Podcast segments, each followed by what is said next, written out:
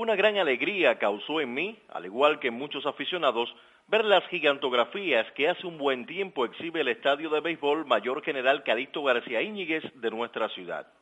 Los jardines nos muestran a peloteros que hicieron historia en este pedacito de tierra que tanto amamos. Fermín Lafita, rey de la pradera central, como le denominaron, dejó marcas impresionantes, mil hits conectados y 364 de averaje. Rafael Castillo con sus más de 100 victorias y más de mil ponches en series nacionales.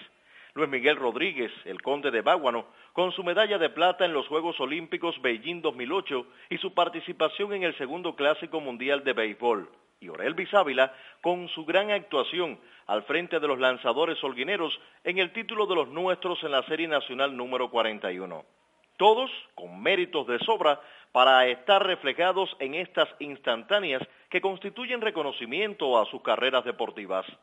Pero no sé a ustedes amigos, pero a mí me falta uno. Pequeño de tamaño, pero grande de corazón. Actuó en 20 series nacionales y en dos Copas Revolución.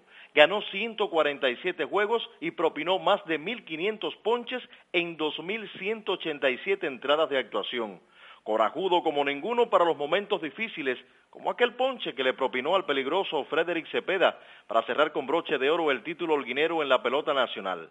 Hablo del gran Oscar Gil Rey. Me pregunto, ¿le vamos a negar a Gil su gigantografía como tantas veces se le negó su llamado al equipo Cuba? ¿Por qué no tenerlo en el lugar que merece al igual que a otros?